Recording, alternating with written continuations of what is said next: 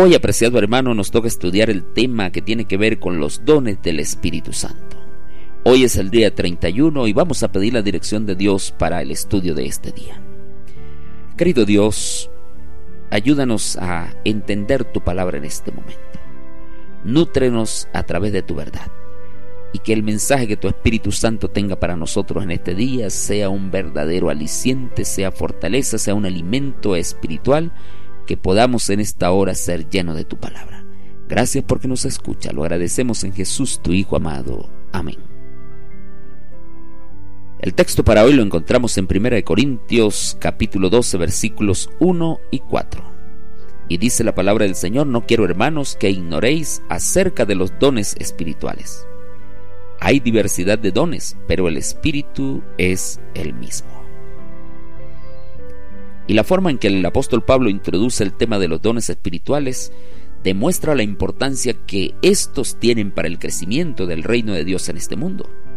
La Biblia nos orienta a conocer los dones del Espíritu Santo para no despreciarlos, para concienciarnos que somos responsables por el uso de ellos y que su práctica nos prepara para el cielo.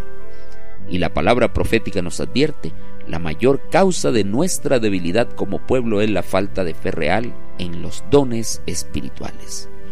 Esto está en la Review and del 14 de agosto del año 1868.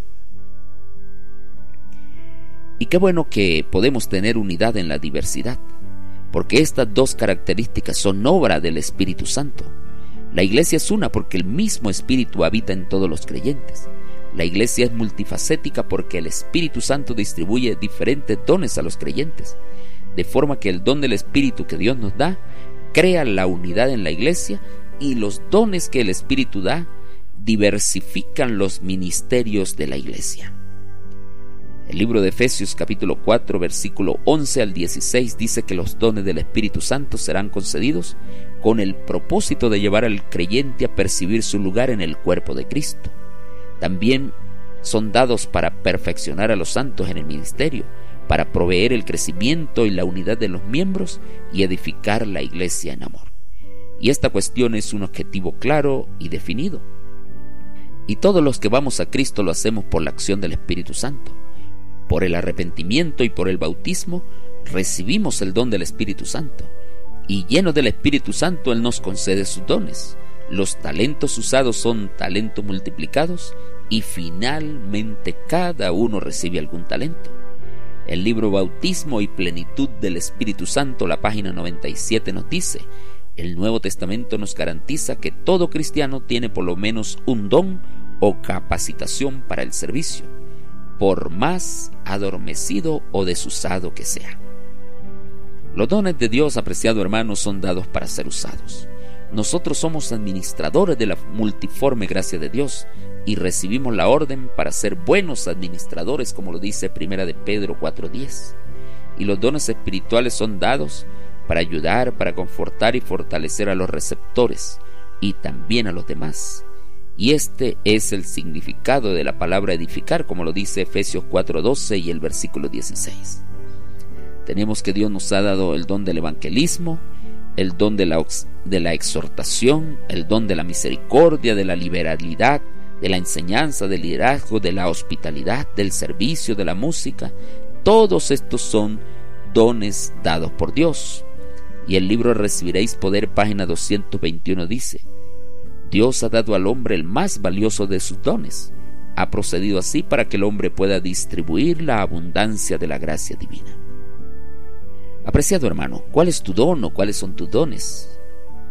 ¿Ya los has descubierto? Si no los has descubierto, entonces comienza a orar sobre este tema. Intenta identificar cuál es tu don. Investiga respecto a los dones que más se identifican con tu personalidad. Pero eso sí, hazlo siempre bajo la orientación del Espíritu Santo.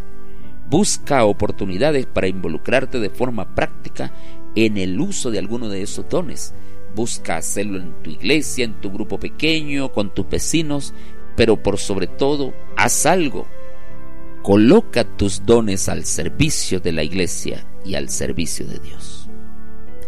Y recuerda que cada día Dios nos ha dado el privilegio de buscarle en oración, de reclamar sus promesas.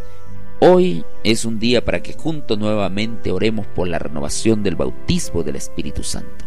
Oremos por nuestros amigos, vivamos en la presencia de Cristo, demos testimonio del Evangelio y también tengamos presente que debemos adorar a Dios con los diezmos y las ofrendas de forma sistemática y proporcional a las ganancias que Dios nos ha entregado. Que Dios te bendiga, apreciado hermano. Que Dios te guarde en esta hora. Maranatha.